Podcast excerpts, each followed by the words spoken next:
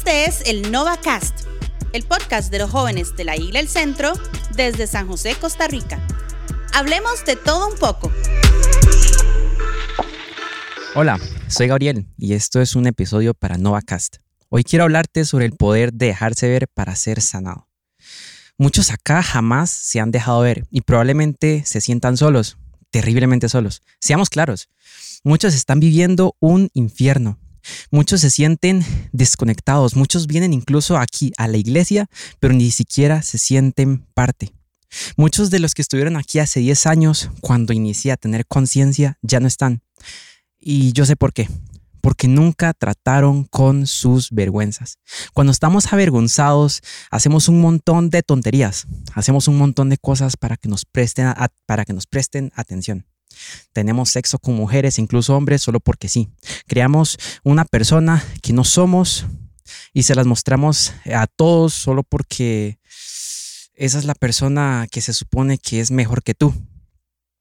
Vivimos una vida loca con el alcohol, bebiendo 2, 3, 4, 5 litros eh, en el fin de, de semana y en el fondo no te llena porque te gustaría conectar pero simplemente no lo logras. Porque sabes, no hay manera de conectar y vencer tu soledad si sigues escondido detrás de tus apariencias. Para conectar hay que ser conocido y para ser conocido hay que desnudarse. Cuando estoy hablando de, desnudarse, no me malentiendas. Eh, no estoy hablando de desnudar tu cuerpo. De lo que estoy hablando en este podcast es de algo para lo que se necesita verdaderamente un acto de fe desnudar tu alma delante de otra persona. Tienes que dejar de esconderte detrás de esas apariencias. Tienes que renunciar a esa imagen de perfección que has construido, detrás de la que te escondes. Y tienes que dejar en vista de esa persona todo eso que tanto escondes. Y sí, lo sé, suena aterrador. Suena aterrador pensar en la idea de que alguien te vea desnudo y que por dentro digas, uy, si viesen esto, uy, si viesen lo otro, no querrían tener ningún tipo de conexión conmigo. Pero no hay otra manera. No hay otra manera de curar esto. Necesitas que alguien lo vea. Y tú dices, no, no, Dios lo ve. No, eso no es suficiente. Por alguna razón, Dios ha decidido que no es suficiente. Por eso dice en la Biblia, confesaos los unos a los otros vuestras vergüenzas para ser sanados. Y para eso, amigos, necesitamos dejarnos ver tal y como realmente somos, imperfectos, acomplejados, contradictorios, heridos, frágiles. Sí, tú, tu verdadero tú. Y debes hacerte vulnerable. Qué palabra tan fuerte, ¿no? Este es como una palabra tan bonita, este, pero tan aterradora al mismo tiempo. Nuestra generación aplaude virtudes como la fuerza, la belleza, la influencia. De hecho, la mayoría de las iglesias que hacen promoción de cómo ser mejores siempre hablan de modernidad, influencia y alcance, pero muy pocas iglesias hablan de que quizá la virtud que puede salvar nuestra generación es la vulnerabilidad. Y cuando estoy hablando de hacerte vulnerable, ¿de qué estoy hablando?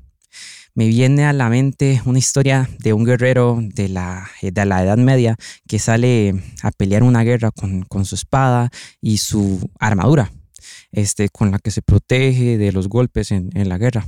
Y ya luego ese valiente termina esa batalla, tiene que regresar a, a la casa con su esposa para tener intimidad. Si ese valiente quiere tener intimidad con su esposa, por antes de entrar por la puerta de su casa, tiene que tomar una decisión. ¿Sabes cuál? Quitarse su armadura, porque no hay manera de que ese valiente tenga intimidad con su esposa si no se quita la armadura. Ahora, ¿cuántos saben que cuando ese guerrero se desnude y entre en intimidad con su esposa, esa esposa tendrá más oportunidades de herirlo de lo que jamás pudieron sus enemigos? Y me dirán, ¿pero por qué Gabo? Porque es que para obtener verdadera intimidad se requiere tomar el riesgo de que alguien te hiera. Porque haciéndote vulnerable, hay gente que te va a herir. Pero muchísimo cuidado. Si no tomas el riesgo de que alguien te hiera, tampoco jamás podrás vencer esa soledad en la que estás pasando. porque esa armadura que te protege de los golpes también te impide disfrutar del amor que las personas tienen para ti. Y hay muchos aquí que llevan demasiado tiempo con la armadura puesta. Caminan con ella en, su casa, delante de sus padres. Incluso vienen aquí a la iglesia con una armadura puesta. Conozco matrimonios que llevan años casados y todos esos años de casados tuvieron una armadura puesta. Hay pastores que predican todos los domingos con una armadura puesta. ¿Y sabes por qué? ¿Y sabes qué pasa cuando vives con una armadura puesta? Que se te va oxidando y llega el momento en el que ya no te la puedes quitar. Te miras al, espejo y ya no sabes quién eres porque por dentro de esa armadura hay heridas y esas están infectando. Y cuando te quieres dar cuenta, por fuera pareces un valiente que ganó todo, pero por dentro te estás muriendo. Y luego escuchamos noticias de ese pastor que parecía que lo tenía todo. Una iglesia gigante agarró una cuerda, se la puso en el cuello y se suicidó en su cuarto. ¿Por qué se suicidan los famosos? ¿Por qué se suicidan los pastores? ¿Por qué se suicidan tantos jóvenes en el mundo? ¿Por qué? Porque no se dejan ver. Y cuando no te dejas ver, te pudres por dentro, te matas. Y puedes estar bailando toda la noche sin parar y estar muriéndote por dentro. Porque una armadura tiene muchas formas y quizá una de esas formas es la religiosidad. Y cuando estoy este, y yo la verdad es que en este momento estoy muy preocupado, este, porque nuestra generación ha fomentado más que cualquier otra el engaño de ser quien no somos, de crear un personaje. ¿Se han dado cuenta? Anhelamos ser conocidos, pero nos, nos aterra la idea de que alguien nos conozca realmente. Queremos que nos vean siempre y cuando sea mi personaje el que vean. Y nos mostramos como nos gustaría ser. Es decir, creamos un personaje y resulta ser que ese personaje es más guapo que tú, se la pasa mejor que tú, viaja más que tú, es más feliz que tú, eh, es más estético que tú, es más inteligente que tú. Y resulta que ese personaje, lamentablemente, sos vos. ¿Y qué quiero dejarte el día de hoy? Quítate esa armadura que tienes puesta. Y hoy, el, día de hoy, te quiero dejar un reto.